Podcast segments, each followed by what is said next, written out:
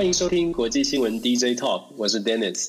我是九 L。那我们这个节目呢，会分别在就今夜一杯以及 Dennis 的全球政治笔记上面会跟大家一起露出。所以呢，如果大家对我们这样的新闻有兴趣的话，欢迎你们可以来 Podcast 里面搜寻我们的这个关键字，关键字分别是就今夜一杯以及 Dennis 全球政治新闻。那我们今天的新闻就开始喽。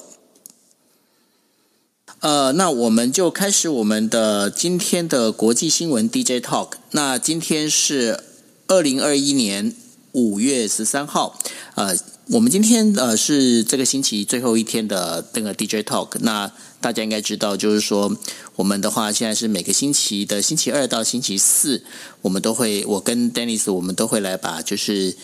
呃当天发生的一些国际新闻呢跟大家整理一下，然后跟大家稍微做一个聊天。OK，那。Dennis，要不要跟大家问声好？好，Hello，Hello，大家晚安。对，欢迎来到我们的国际新闻 DJ Talk。对，就如同九二所说的，我们星期二到星期四晚上，希望透过这个呃 DJ Talk 的时间，跟大家分析一下今日的国际新闻，做一个简单的解析，带大家一起来了解发生什么大事。对，那今天呢，其实，在台湾发生了，嗯，有一件事情还蛮蛮大的。那我想说，在开场之前呢，先跟 Dennis 聊一下，然后也听听看 Dennis 的做法，呃，这个就是大概看法哈。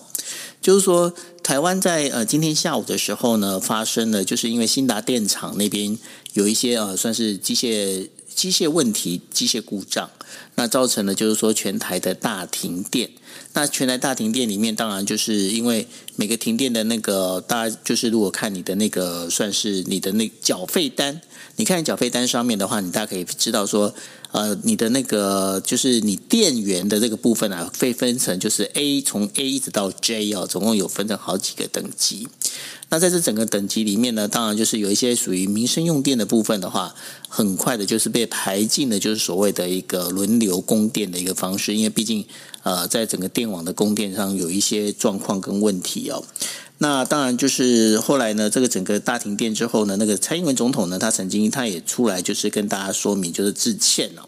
因为呢，这蔡英文总统他表示说，呃，今天的那个备载容量呢是呃有百分之十点零一，那电厂发电都很正常，那这不是一个电厂的问题，那今天是完全发生在输配电的问题上面，那这个当中凸显了台湾配电均衡还有电网风险管理的重要性。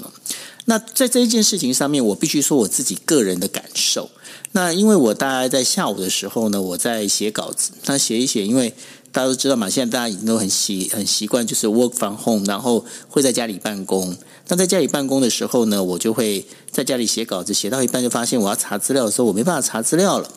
那没办法查资料怎么办呢？那我当然就会 check 一下我的那个网络，我就发现哦，OK，我的网络包括那个家里的电全部都就是都没了，都停电了。那停电的时候，当然第一个想法，因为我要稿子要赶快出去啊，那怎么办呢？那当然那时候大，我想大家。第一个想到的应该就是拿你的手机，把你手机拿过来之后呢，那你希望你透过你的手机能够做连线。这个时候问题就来了，我发现我即便是连上手机，那整个网络的那个就是那个 loading 非常非常非常的慢，那慢到一个就是我必须要讲，那是一个很夸张的一个程度。那老实说，就一个像我这样子，我非常依赖就是呃网络资讯的这个人的话，对这样的一个一个。等于说反馈对我来说，我我心头已经有点不安了。那不安的情况之下呢，那我当然我很想要知道说，到底发生什么事？那当然在在呃这个就是呃，应该是说这个停电之前，我想每个人大大部分朋友应该都有收到，就是那个关于那个什么那个呃，就是来自就是紧急通知哦。那那紧急通知，大家就简单的就把就是兴达电厂的事情，然后简单的就有这个说明。但是我说真的，那时候我真的巴不得我冲到我车上去。Dennis，你知道为什么我想要冲到车上去吗？就有发电是不是？不是，因为我车上才有那个收音机。哦，对，因为因为我你你知道，我现在我忽然发现说。我记得我们小时候有没有？小时候我们不是说台风来的时候，我们要准备一台收音机啊，然后你记得把那个就是三号电池准备好啊，因为万一如果停电的话，你可以还是可以收到讯息，对不对？但是你发现一件事情，手机完完全全就整个被 shut down 了，然后就完完全全你的那个讯号都断掉了，也没有这讯息了。那那种心情，那种心情的恐慌哦，恐慌真的是非常的严重。那非常严重的情况之下，就让我，我忽然我就想到了，就是呃，在我之前我翻过了，就是日本自卫队哦，有一个退役的空军，呃，那他不不能叫空军，他叫做呃航空自卫队的，就是呃将呃就是少将。那他叫做降补哈，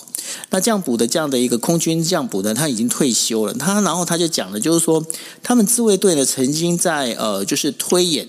如果解放军侵台的话，就是中国侵台的话，大概会怎么做？那他的做法大概就是有几种。第一个，他首先呢，他会先把台湾的包括，他会先就是先攻击，包括呃，就是电厂。让电厂整个 shut down，就像今天一样，让它整个电厂 shut down。shut down 之后呢，包括电网，电网就会电网就会它本身就就会整个就会停摆。电网停摆之后，就会造成什么？造成网络停摆。他就会先把台湾的电力供应供应跟电网的这个部分，以及整个就是网络通讯的部分，整个截断之后，然后解放军的话，他们他在讲啊，就是说他们的模拟就是会从。台南跟恒春这两个分成两路来进，呃，等于说会来进攻台湾。那进攻台湾的时候，当然，呃，因为那时候美军跟日本的话，他们一定是要做防御。那做防御的情况之下呢，他们会在就是华南就发，呃，就是会发射所谓的中程中程飞弹。那然后包括他们首先锁定的，除了就那霸的，就是在那霸这一边，在呃，就是美军的这个说算是基地之外呢，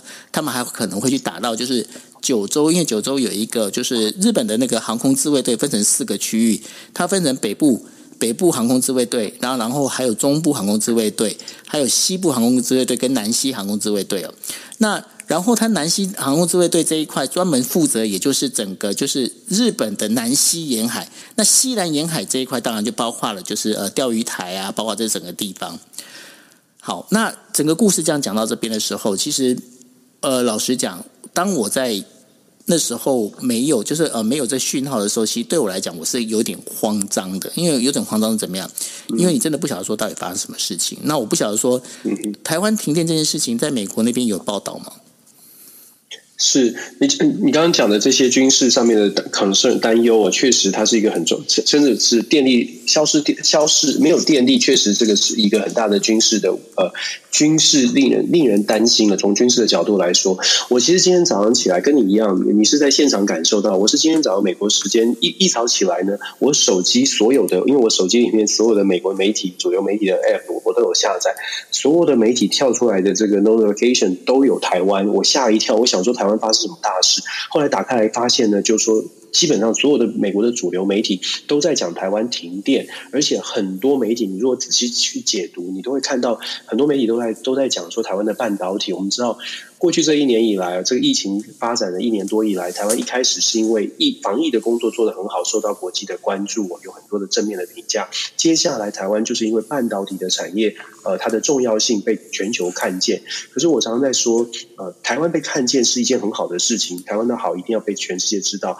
但是同时，因为台湾的重要性跟台湾的曝光率增高了，很多的事情也开始放在这个全球媒体当中来做一个检视。那这次的大停电，很多的媒体就在讲说。那台湾的半导体产业是不是会因此而受到冲击？呃，像 Bloomberg 啊，像这些财经的雅虎财经这些新闻呢，都在讲，都在针对台积电，都在争取针对竹科是不是受到影响做一些报道。当然，这次的影响不大，可是后续可以想象的，包括他们的评论当中都有谈到，整个的半导体产业虽然台湾是很很重要的，也是值得。信赖的盟友，可是他们也在担心，包括美国、包括日本也在担心这样的过分依赖。以前只要担心可能台海的危机，台海可能有安全，刚刚九欧你说的这个军事的危机，可是现在如果连电力供应，或者是刚刚刚刚谈到的所谓的电网呢，是不是呃比较脆弱，需要补强？这些问题如果加上加上来之后，我们要去思考的是，台湾的半导体产业现在虽然很重要，可是其他世界各国是不是也开始更加的担心，在整整个的产业供应链上面，呃，喜欢台湾是一回事，可是现实上他们会不会做二手的准备？他们会不会开始希望供应链可以搬回美国、搬到日本、搬到韩国？我觉得这个是这次的电力事件呢，从美国从外媒来看，我觉得这个值得我们，值得我们真的蛮值得我们继续关注的。所以常常在讲，就是说我们看国际新闻，我期待的是我们看到的国际新闻的一些角度，也许可以让我们去思考，如果别人点出了一些弱点，或者是我们需要补强的部分，我们能不能够来正真的正面的来解决这些问题哦？我觉得其实蛮重要的。那不论是军事还是这个电力供应还是产业，坦白说，我觉得现在呃。国际媒体这么关注，其实给我们是助力，也是一些压力，但是可以帮助我们前进。我觉得这个团结就力量大嘛，我一直在说这句话。我期待是透过这次的新闻呢，大家可以好好来思考未来的电力供应的问题。对，呃，其实刚刚呃，Dennis 在提到了，就是有关于呃日日本跟美国他们会不会准备备案哦？老实说，他们其实已经在准备备案了，因为我想说呃。Dennis 应该知道，就是呃，拜登他也邀请了台积电到那个，我记得是应该是亚利桑那州，对吗？没错，已经确定设厂。对，对，他搬到亚利桑那州设厂，这是一个。那另外一个，你知道日本的话，他们现在提出非常优惠的一个条件，希望呢，台积电把它的研发中心能够也能够设在日本这一边哦。那当然，大家都会觉得说：“哎呀，这是不是呃，对于我们台湾的这非常友好的一个做法？”那我必须跟各位讲，这其实是所谓的一个 Plan B 的一个做法哦。因为万一如果我刚刚提到的，刚刚就是我们呃那个防卫，就是呃自卫队他们的这样的一个事情，如果发生的话。对，呃，不管美国或日本来讲，半导体对他们来说是非常重要的一个关键哦。那今天如果他们没有一个 Plan B 的话，万一台湾如万一如果台湾的台湾真的是呃沦陷，或者是发生什么样的事情的时候，他们当然是必须要能够启动 Plan B 哦。那所以说这个部分的话，大家一定还是要注意，就是说今天如果台湾没有办法把自己台湾本身自己守好的话，那其实后面的话。到了一定的一个关键点的时候，那个 Plan B 启动的话，对我们来说都不会是一件好事。确实是这样，这也是为什么我们要特别关注国际怎么看台湾。就不只是台湾看国际，国际也要看台湾，我们也要去了解，知己知彼。现在确实如同九欧你说的，世界繁多的国家，尤其先进国家，都在考虑所谓的 Plan B。那这个 Plan B，坦白说，对台湾并不是好事。我们知道台湾很重要，可是台湾重要的同时，我们能不能守住这份重要？那这个才是真的对台湾来说是需要思考的。对，那刚好就是提到了这整个一个亚洲这边的一个军事的这样的一个状况哦。那呃，我想说，Dennis 这边应该知道，就是说最呃这几天的话，刚好很就是非常难得的，首次是日本、美国、澳洲跟法国，他们做了一个联合的军事训练、军事演习哦。那你认为这个当中它代表的意义是什么？而且呢，我发现最近有个状况，也就是说，拜登他对于亚洲政策里面，他几乎是请。日本来当他的一个在亚洲的一个代办、一个代言人的一个角色，包括呃，接下来呃，就是等到六月的时候，其实呃，菅义伟他可能他还有一些出访的一些行程哦。那他做这些事情的话，其实他一直很忙忙于就是去奔波，去把亚洲各国把它串起来，尤其是南亚南亚的部分。那你认为这个代表是什么样的意义呢？是，其实时候你我们我们有私下在聊天啊，然后用用这个美国亚洲支店长，我很喜欢这个词，我很喜欢这个 title，因为确实日本现在在美国的，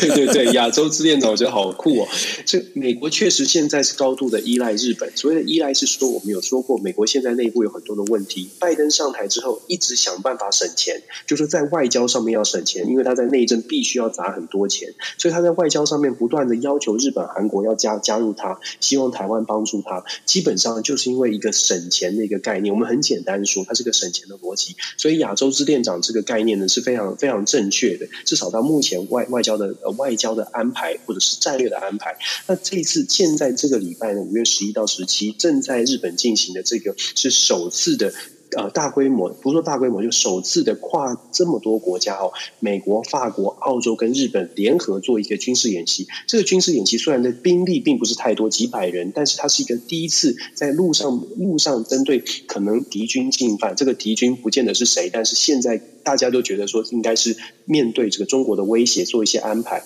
这个演练呢，包括了陆上甚至是巷战都有做一些准备，然后登陆、反登陆，甚至是离岛的作战。离岛当然是呃针对钓鱼台的是钓鱼台的问题哦。那我相信这个呃，就你比较熟悉日本的地理哦。按照这个新闻媒体的报道呢，他们这一次对于离岛的防卫作战，他们选在一个叫做雾岛的地方，就我不确定地点地点在哪里，是但是鹿雾岛雾岛有一个军事基地，它是作为一个模拟钓鱼台，作为一个登陆反登陆，然后离岛的保护防卫作战。那这个离岛防卫作战比较特别的呢，是还特别加设加增了一个从舰从舰队上面呃用直升机用飞机呃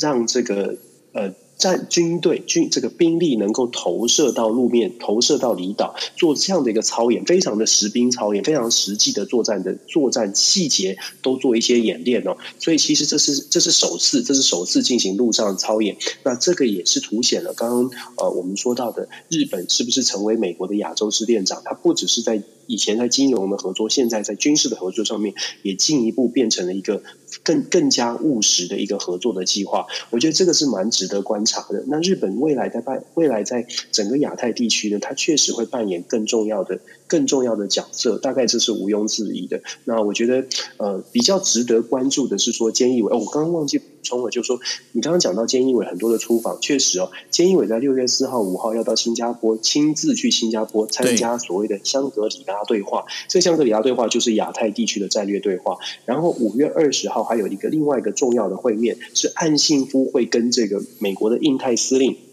新任的这个阿奎呃阿布奎基还是阿阿呃新任的印太司令，我忘记他的名字了。是那。他们会在呃新任印太司令在四月三十号上任之后呢，这是他首次造访日本，要谈的问题就是中国，就就是中如何美日进行合作，在中国相关的问题上面做讨论，这已经预定是五月二十号。谈的对话的两个，一个是亚太的呃美国的印太司令，另外一个就是日本的防卫大臣岸信夫。那么这个部分呢，我也希望可以同听呃，酒后分享一下岸信夫他的角色到底是什么。那我知道岸信夫跟安倍的关系跟啊、呃、比较。比较不一样哦，蛮值得关注的。那菅义伟呢？过去也被认为，我们有之前有稍微谈到菅义伟他扮演的角色，可能是比较是事务关系的这个首长哦。那岸信夫是不是有更重要的角色？尤其是他现在在防卫防卫大臣的位置上，是不是代表的更亲美？我想听听看酒后的分享。好，这个部分的话，呃，我们先补充一下，就是刚刚印太的那个司令，我刚刚查了一下，叫做阿基里诺哦。那阿基里诺是他的那个是对，对，对，是印印太的那个新上任的司令哦。那刚刚 Dennis 呃在提到的有关于就是岸信夫，在谈岸信夫之前呢，我们我想说大家应该会知道，就是说岸信夫其实是安倍晋三的弟弟。那所以呢，他岸信夫他本身他是一个非常非常坚定的一个反中的一个算是一个议员，因为毕竟呢，不管不管是岸信夫或者是安倍晋三，他们一家呢，其实当时对于就是呃这个中国这一边，他们是一直都是保持一个就是呃跟中国保持关系的这样，就是保持一个一定距离的这样的一个关系哦。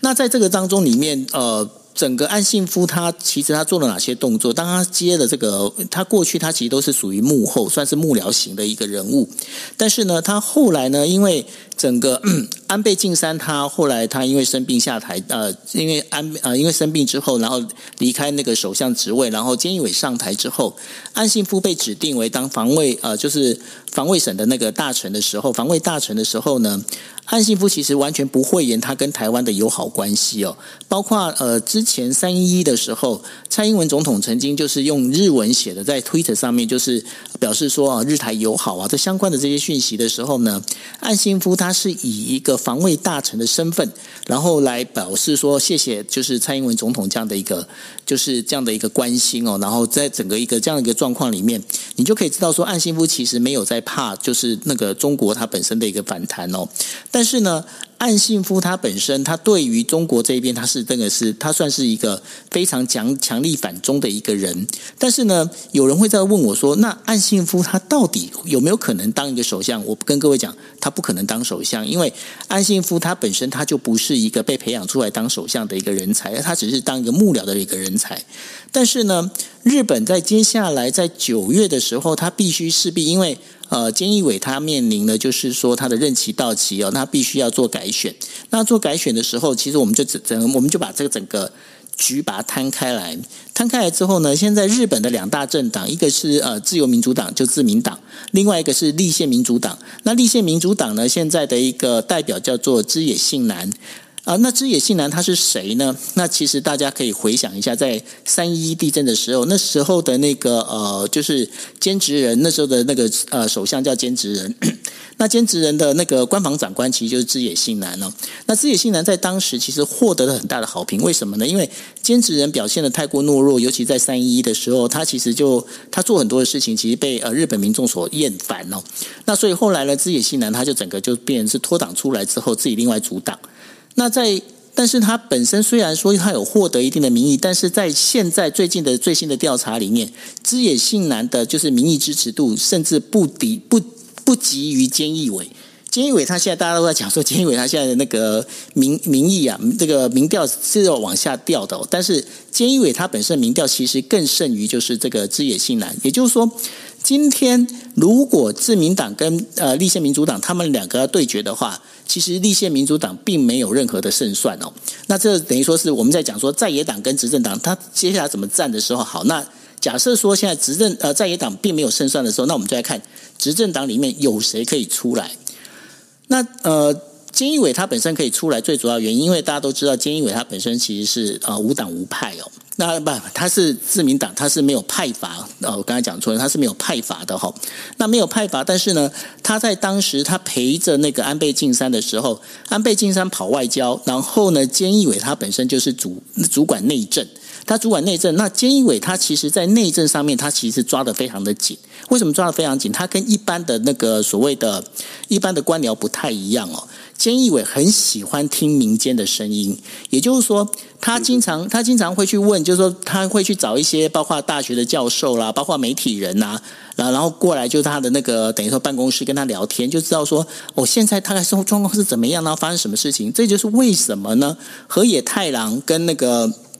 现在的那个就是数位大臣哦，平井，他之所以能够很快速的，包括废除掉硬件啦，然后整个就是数位化了这些东西，能够跑得很快，也是因为菅义伟本身他其实对内政其实是很擅长的。但是呢，相对之下，菅义伟对于外交的话，他并没有太多的琢磨，他没有办法太多琢磨的情况之下，所以大家可以看到，到目前为止，菅义伟在走的还是属于安倍晋三的路线。那他在做这件事情的时候，当中一个比较大、比较麻烦的是谁呢？就是二阶俊博。那二阶俊博他是谁呢？他现在的身份是叫做自民党干事长。那我们呃在昨天也聊到了，二阶俊博其实日本人都觉得他是一只老狐狸哦。但是怎么样的老狐狸？他很喜欢试风向。那然后呢，他讲的话，其实大家都呃，如果大家常看日剧的话，他们就是跟那个跟那什么，大家如果去看那个呃，哎，那个呃半泽直树第二集的时候，那个干事长非常像，他跟他是非常非常的像，那个基本上就是活脱脱就是二阶俊博的模样哦。那所以 对，那所以呢，二阶俊博里面，其实他本身其实在这个跟金钱跟权势这部分的话，其实他呃本身其实都有很多的争议。那另外一点的话，因为二阶俊博他本身是强烈的亲中派，他是亲中派的情况情况之下，他跟中国的关系保持得非常好。那所以呢，在日本现在全国的民呃等于说全国的这种等于说民意里面，大部分对于亲中这件事情是把。本身是觉得比较反感的哦，那我不能讲说呃，日本人他们是全部都不喜欢中国，没有这回事。但是呢，但是必须讲的是，如果拿中国跟台湾来比的话，日本人相对的是更喜欢台湾一点哦。那也就是说，目前二阶俊博他的主张在呃目前是并没有一个市场，所以说甚至呢呃，在日本有媒体在讲说，很有可能会出现所谓的反尼克森的 shock，就是什么叫尼克森 shock？大家应该知道，就是说。当时就是因为尼克森搞了一个所谓的乒乓外交，然后造成的就是呃美国跟中国的建交哦，然后跟台湾之间的那个切割哦，那是他们就称为尼克森的 shock。那然后呢，他们说现在未来很可能会有出现所谓的反尼森尼克森的 shock 的一个原因也在这一边。也就是说，现在在日本呢，就是亲中这件事情其实是并不是属于市场主流。那不能属于市市场主流状况之下，二阶俊博影响力还够。那所以呢，菅义伟他的存在是有必要性的。那反过来讲，亲中派这些阵营有谁？现在目前的话，就是麻生派，麻生派是最大的一个麻生太郎哦。大家如果经常看的话，会知道说，那个最敢骂中国应该就是麻生太郎了哦。那但是呢，麻生太郎底下，麻生他是不可能再出来哦。但他不肯出来的话，麻生派底下的一个。最大的一个人物是谁呢？就是大家所知道的，就是河野太郎。那河野太郎他本身呢，他现在担任的是所谓的那个呃，就是算是疫苗的疫苗大臣，也就是说他必须要调度这些疫苗。但是呢，最近河野太郎遇到了一个问题，什么问题呢？因为日本疫苗施打的状况速度实在太慢。那本来呢，大家是希望能够在呃，就是七月的时候，也就是说，如果呃，东京奥运在七月底准呃举办的话，他们是希望在七月底之前呢，能够完成就是呃日本的包括医疗人员跟六十五岁上六十五岁以上的总共如果我没记错的话，应该是三千六百名的这样的一个老人哦，能够完全施打。但是呢，目前看起来的状况，而且呃，菅义伟他也是在国会里面讲说，我们在七月底是可以完成哦。但目前看起来，其实包括。各个就是左派、右派的媒体都发现不太可能，七月底之前是不可能打完的哦。那个很多可能到八月到九月。那如果要完成所谓的日本的集体免疫的话，至少到九月之后。那也就是这样子。那然后呃，河野太郎他有当场，就是最近几天他已经承认了，他就说这件事情我可能在布局上有点做错，这是我的不对。他已经认错这件事情哦。那这整个加起来会造成，就是说未来呢，如果说真的要看起来的话。其实最有可能去接掌就是首相位置的，应该是河野太郎。但是呢，河野太郎目前有这个状况的话，那如果说这几个派系要再取一个平衡点的话，菅义伟再出来的可能性并不是没有。那这就是日本目前的一个呃，就是算是它的整个内部的内政的一个状况。嗯哼。哇，非常感谢，非常详细，都在做笔记。是，对。那然后呢？因为我们我们就聊到了，就是有关就是这这样的一个一个状况里面，就是日本首相的这样的一个状况里面。那我们也可以知道，就是说刚刚一直在聊到跟中国有关的这件事情哦。那我不晓得说，呃，Dennis，你有没有你知不知道？就是其实中国他们呃最近最近两天发表的这个就是人口的那个统计数字啊，他们其实已经延后了一个月了，你知道吗？嗯哼，嗯哼。确实，美国媒体有这样报道，而且有针对中国呃人口成长和人口人口普查有做出相关的一些分析报道。是因为呢，中国的它的整个人口的这个，就是它发表的时间，应该原本预计应该是在四月中。那为什么四月中没有发表，一直拖到五月初才发表哦？那当然，这当中有许多的预测，这个包括那时候其实有很多人想说应该是数字不好看，然后它果然公布的时候，的确是数字不不是很好看。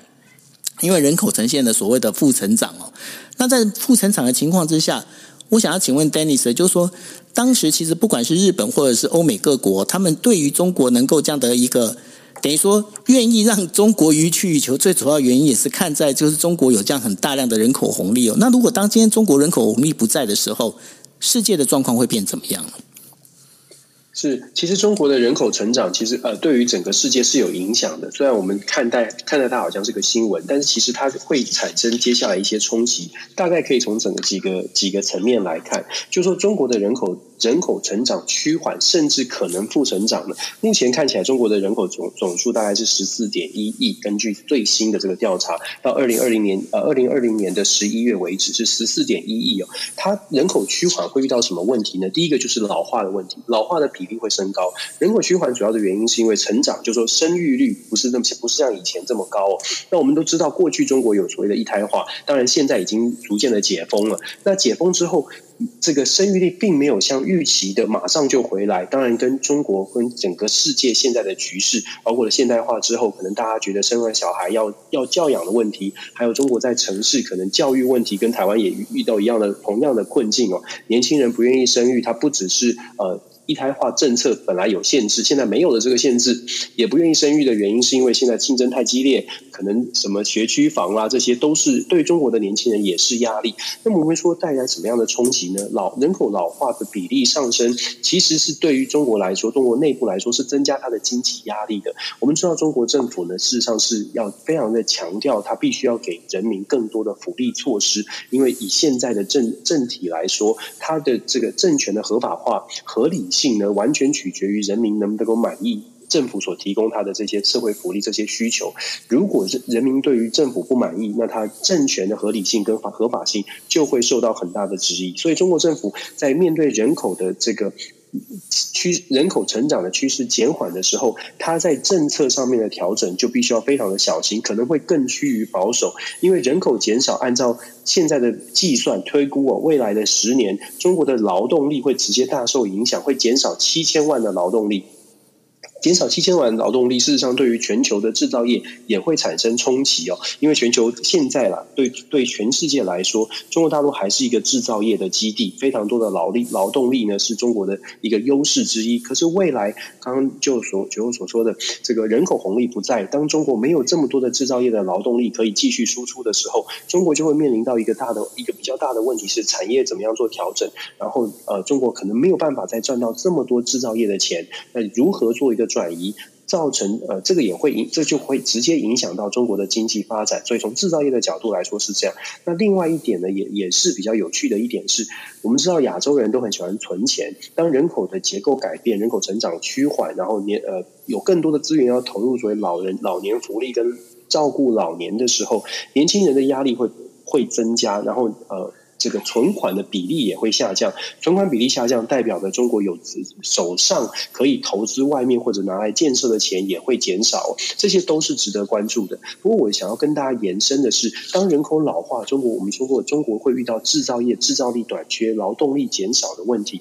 大家有没有注意到，或者是大家也许注意到了，中国大量的去投资非洲，中国跟非洲的连结是非常紧密哦，很多年前就开始了。它在国际政治上，当然它有它的它它的考量，是因为在联合国啊，在国际组织，非洲国家就算再小，可能再再再贫穷，都是代表一票，所以它在国际政治上的角力呢，非洲国家跟中国的关系对中国有帮助。可是更重要的，其实是非洲国家它有大量的人口。如果我们去看人口的调查的比人口调查报告，就会发现全球人口成长率仍然超过三以三以上的国家呢，通通都在非洲。嗯，呃，人口正成长，而且是快速成长的国家，通通都在非洲。这代表什么意思呢？如果中国今天在制造力需要制造力需需要制造业的这个劳动力，可是中国可能没有办法供应的时候，它跟非洲的连接就变成了非常的重要。你可以看到，现在已经有超过百万以上的中国人口，中国的移民投资移民在非洲。这个我们在台湾可能比较少去关注到，可是你要你要思考的是，当非洲的人口是全球唯一。唯一地区成长率是正成长，而且是快速成长的时候，未来非洲的劳动力是不是台湾可以去思考，是甚至是投资的？那现在不是要跟中国做什么样的竞争，但是中国有这样子一个安排，跟中国跟非洲之间的关系变得那么紧密。我刚刚说了，除了国际角力，他们一国是一票之外，非洲的劳动力、非洲的未来的生产力也是值得去思考的。那我觉得。中国大陆虽然在人口人口红利的部分呢，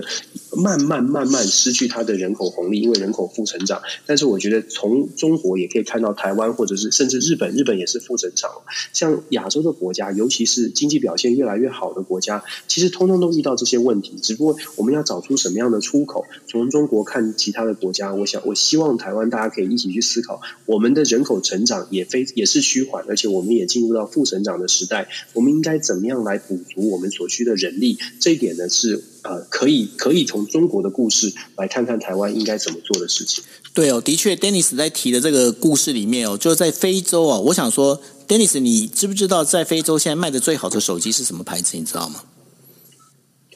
不会是华为吧？你大家都会以为是华为，对不对？其实不是华为，是一间叫做传音的公司，传音叫做 T E C N O。Oh. 传音的公司，那你知道传音的公司这家公司为什么它手机可以卖得很好吗？也不知道哎，因为他的他拍照的时候，他能够去把就是黑色的这个就是细节能够显得更明显。也就是说，这一只手机其实专门是为了非洲所谓的我们在讲的，就是属于呃，就是皮肤比较黝黑的这一群呃呃人类们，他们才做的这个这个手机哦。就是说，一般来讲，一般的手机的感光度没有办法那么强。那所以说，第一，那个传音所做的这只手机，它能够拍出，即便你是皮肤黝黑，你还是拍出来那个照片的细节，还是都能够非常清楚哦。那这也是为什么呃，这个传音手机能够在非洲卖的非常好的原因，因为。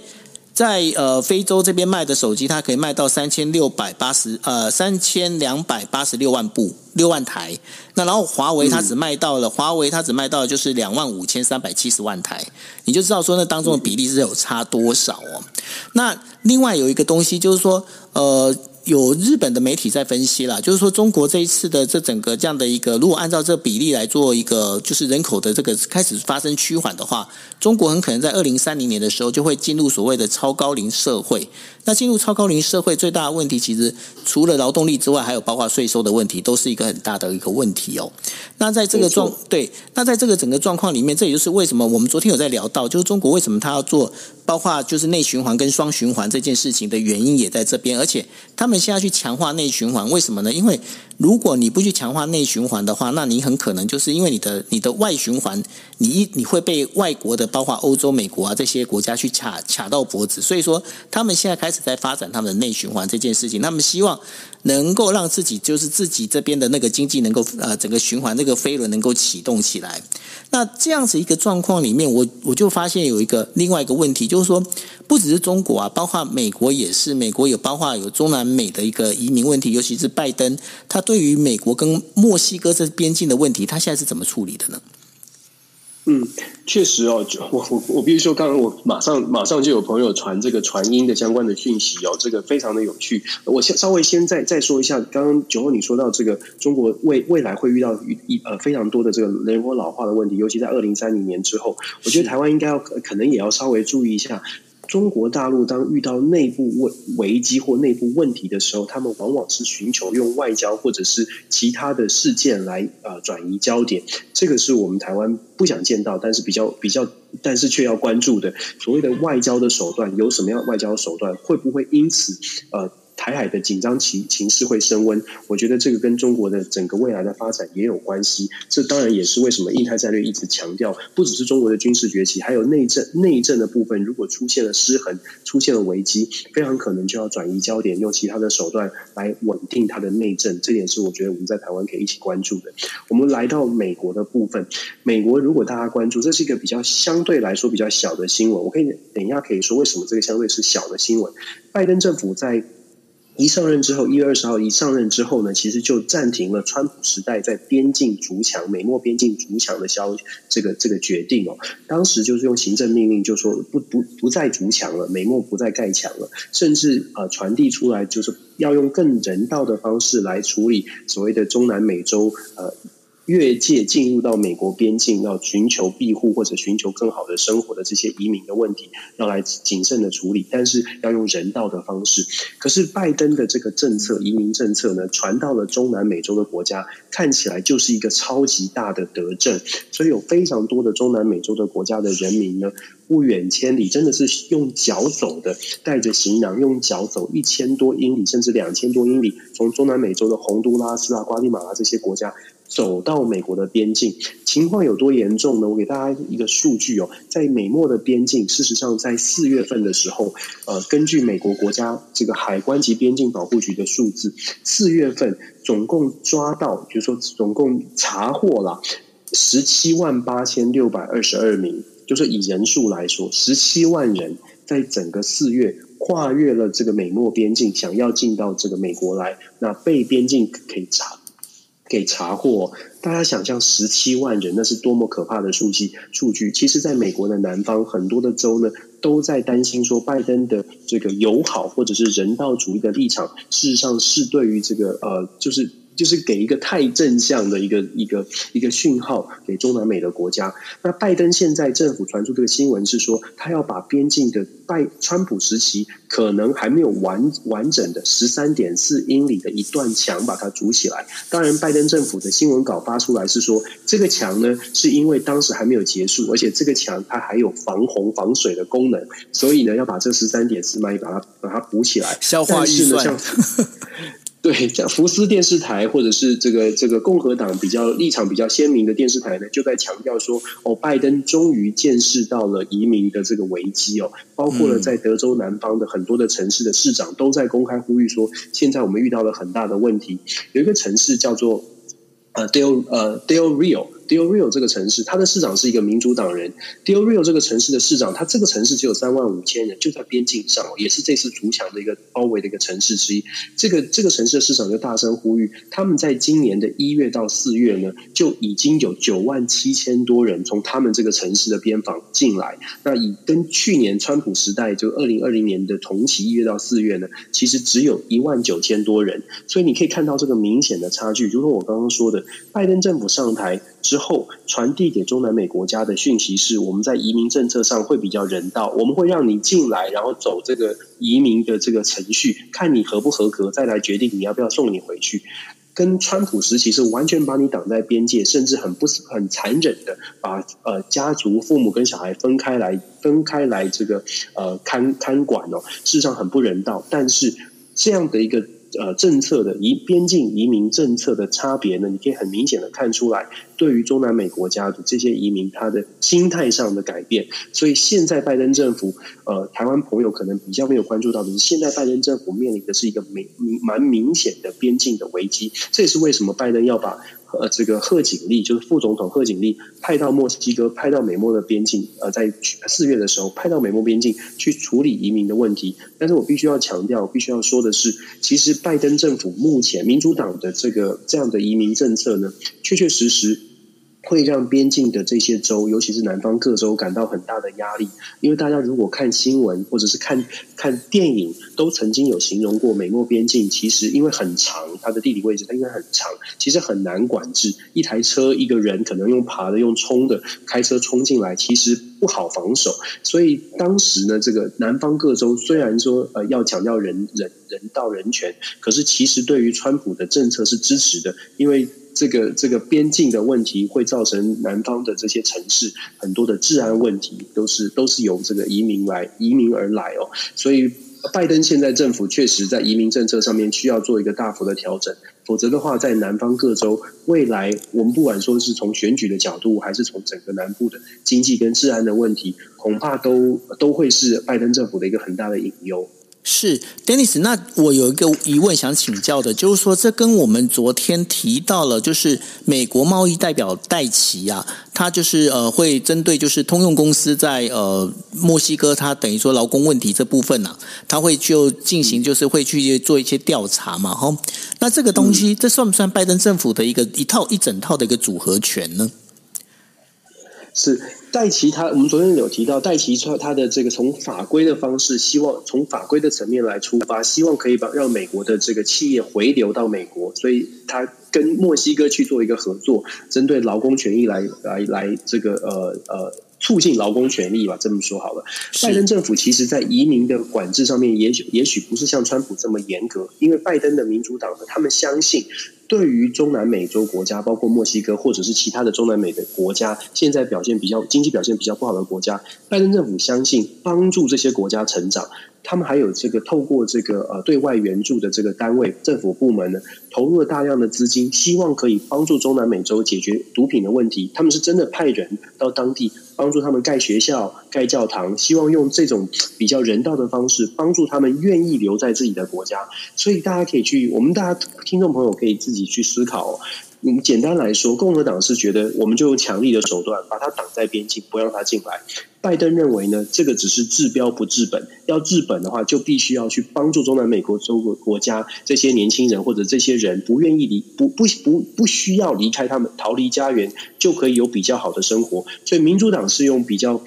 中医调理。调理生这个调养生息，把体质改善了，就可以解决移民问题。共和党是觉得，我们就西药治治，马上强力特效药就见就直接见效，在在边境就对，对就见真章，就把你挡住，不让你进来。那拜登则是觉得说。如果只是挡是挡不住的，因为这些国家就是有那么多的问题，呃，就是会想要到移民到美国。如果不帮这些国家站起来，不帮这些国家解决内部的民生问题，未来再怎么挡，他们翻墙，他们用用用冲撞的，还是会想进来。双方的想法都有他的道理，只不过大家相信，愿意相信哪一个？那对于很多的选民啊，对于一般的民众来说，或许觉得现在就要看到成效比较重要。这也是为什么民主党的拜登他的这些政策。呃，会受到很多的批评，因为这个要见效，实在是要花太久的时间，而且还不保证有效。可是哦，这样的一个冲突其实还不止在美墨边界哦，在啊，我们这几天一直在聊的印呃以巴之间的一个冲突还在持续升温呐、那这整个一个升温的一个状况里面，美国还还是会被扯进来吗？对，现在美国已经被扯进来了，已经被扯进来了。昨天才在。我们昨天才在预告说，美国可能在以巴的以巴双方都想打仗，不是人民，是以巴双方的领导人都想打仗，因为各有政治政治盘算。对，我们昨天在这个我们的 DJ Talk 才在讲说，美国非常有可能必须要被迫介入，或者被迫被牵扯进来。果然，果不其然，我们昨天讲完之后，拜登在昨天就打电话给纳坦雅胡，而且受到国内犹太犹太族裔的这个蛮强强大的政治压力哦，就说这个 donor 啦，你说捐政治捐款者这些 donor 的压力，那拜登正式发表一个声明，他说他认他支持以色列在真面对这个飞弹威胁的时候要有保护自己的能力，所以基本上是表态支持以色列，而且因为巴勒斯坦的这个领这个这几个组织呢，哈马斯。团体在美国是认定它是恐怖组织，所以美国是不愿意跟哈马斯做任何的交涉的。那换句话说，拜登的表态已经非常清楚，在以巴冲突当中，是在美国会打算站在以色列这一边。那美国也决定要派出特使，这个国务院派出一个叫做哈迪哈迪阿马阿阿马尔，这个哈迪阿马这个资深的中东专家到以巴来进行调停。调停的效果，我觉得短期之内很难有效，因为双方现在正想都还在想打仗。但是长期来说，美国可能会更更用一些手段，不论是外交手段也好，甚至最后如果真的不行，可能会派遣呃相调动相关的军力来介入以巴的冲突，都不无可能。但是这是拜登最不想见到的，因为如如同我们所说的，拜登一直想做的是尽可能的减少在外交上面的花费哦。所以如果可以用外交调停的话，拜登会非常希望看看怎么样的方式让以巴可以停战。只不过这个短期之内，我看效果恐怕是非常有限。不过美国已经确定是介入了。不过哈，那个我提供一个讯息给 Dennis，Dennis 你这边可以参考一下，因为我觉得有一有一个人的发言哦，我觉得说这个发言让我也觉得非常的讶异哦。那个人是谁呢？他是日本的防卫副大臣，叫做中山泰秀。那中山泰秀他说了什么事情呢？因为他在他的 Twitter 上面讲了这么一段话，他说：“我们的心是跟以色列站在一起。”那然后呢，后面又补了一句，就是说，因为以色列呢是呃从自己的国家来呃，就等于说要保护自己的国家不受到所谓的恐怖分子的攻击哦。那当然，他讲了这句话之后呢，日本政府是立刻讲这是属于个人发言，这跟呃不是属于日本的一个态度哦。那我们也都知道，呃，不管说是日本也好，其他各国也好，有很多时候我们我们经常在讲的，就我最喜欢讲的就是人家放风向球啊。那你觉得这个部分的话，是不是跟你刚刚所提的这个当中是会有一些些相关的一些联系呢？确实是这样啊，其就如同我刚刚所说的，现在在巴勒斯坦所带带队这个跟以色列进行冲击的哈马斯这个组织，在全世界的主要国家，尤其是民主国家，它都已经被表定列为是恐怖分子。所以在这样的情况之下，这些国家都没有都不愿意去跟巴勒斯坦做任何的交涉。有一些人呢，可能可能比较同情在加萨走廊的这些受害的巴勒斯坦的民众，可能会发出一些零星的这个人道立场的声声援。可是对于呃哈马斯或者是对于他们的这个所谓烈士骑士旅呢，是基本上是大家挞伐的。其实这也给了纳坦雅胡，就是从政治角度啊，给了纳坦雅胡很好的机会，可以得到外国的外国的声援，再透过呃在外的犹太人的团体不断的在 push。所以我们看到，包括你刚刚提到的日本的政治人物哦，呃以及美国的政治人物，其实都表态是站在以色列这一边，那给了纳坦雅胡很多的筹码。至于说我刚刚说的以巴的冲突。短期之内很很难解决，是因为呃双方都还想打仗，但是未来呢一定会，美国一定必须要投入更多的资源、更多的外交手段也好，甚至是军事手段，一定要把以巴冲突来解决下来。因为巴勒斯坦其实后面虽然它是外恐怖组织，可是巴勒斯坦后面其实牵扯到的是阿拉伯的整个阵营，包括了包括了希腊，包括了阿拉伯的这些呃这些国家，其实是站在啊、加萨走廊的这个占领者哈马斯这一边哦，所以后面的角力还蛮多的，这也是为什么当这个中山，你刚刚说到的、这个、中山泰秀，呃，中山泰秀他表达了声声明之后呢，日本政府会说这是个人的立场，因为其实也是要看哈马斯后面的支持者这些阿拉伯国家他们的未来的态度是不是是不是继续强硬的支持巴勒斯坦，还是说也会帮助以巴的冲突来进行一个调停？我觉得后续呢是要看美国跟阿拉伯国家怎么样来斡旋，不只不仅仅是看以巴之间这两两方的冲突，这两方还想继续打，可是后面。拉住他们的这个力量，是不是各自愿意把他们拉开？还是说只有一方愿意拉，另外一方还想要继续 push？我觉得这个是接下来几个星期我们都会继续看到的这个冲突。我觉得可以后续继续观察。是的，好，那我想说，我们在呃这个星期里面，我们呃总共我们花了三天的时间，我们帮大家分析了，就是呃整个全球的，包括呃政治啊，包括这些相关的这些细节的动态哦。那这也是我跟 Dennis 我们非常非常期待的，就是说我们透过这样子整个一个算是用鸟看全球的这样的一个模式呢，要让大家知道说，其实大家。在某一个地方，它所发生的事情，其实牵一发，它可以动全身。那这也是我们非常期待，我们能够带给大家的一个讯息。当然，大家如果想要在，等于说你们可能就哦听到。因为我们时间都会比较晚嘛，吼，那比较晚的时候，那如果说你们听了，你们觉得说，哎，可能我有哪些漏听，我想再听的话，其实呢，大家可以在 Podcast 上面可以搜寻关键字，那关键字可以找到什么呢？一个是 Dennis 的全球，呃，Dennis 的全球政治笔记，以及呢，就就今夜一杯哦，那你可以从这两个这个 Podcast 的一个关键字里面，可以找到我们的就。这个节目的整个一个关键连接哦，那因为我们现在在做的事情也是希望把透过这两个不同的频道呢，我们做联播的方式，把这讯息呢能够传播给大家，Dennis。是我们确确实非常希望用比较鸟瞰、比较客观的方式，没有什么立，没有什么政治立场，传递给大家的是我们的我们对于国际新闻当天国际新闻的一些呃一些解读或者是看法。希望呢，可以是可以等等等等于说是抛砖引玉的，让大家一起来了解整个国际局势可能对台湾有什么样的影响。它也许现在看起来很遥远，但是我们都听过所谓的蝴蝶效应啊，一只小小的蝴蝶拍了拍抖它的翅膀，其实它带来的这个涟漪其实是很大。的这个蝴蝶效应，大家大概已经慢慢可以感受到。我们分享了这么多国际变局、国际新闻，大家有没有？我不知道有没有一种感觉是，拜登的前一百天看起来风平浪静，可是感现在回看回看，有点像是暴风雨前的宁静。现在呢，越来越多的变局等着拜登的政府，或者等着全球一起来面对。某某一个小事情，可能都会激发更大的、更大的冲突。我觉得现在大家应该要坐坐稳了。除了台湾的疫情要关心。国际上面的变局可能也正在发生一些转变，值得大家一起来关注。呃，我觉得呃，我们期待的事情就是让他把资讯提供给大家，我们用用智慧来一起来面对。是，那所以所以说，希望我们能够在这条船上呢，我们可以一起就度过这些风雨哦。好，那我们这个星期的三天的节目呢，就到这边为止。那我们下个星期一样，星期二的晚上十一点四十五分，我们会跟大家见面。那我们节目就到这边喽，谢谢大家，晚安喽。谢谢大家，晚安。嗯，拜拜，拜拜。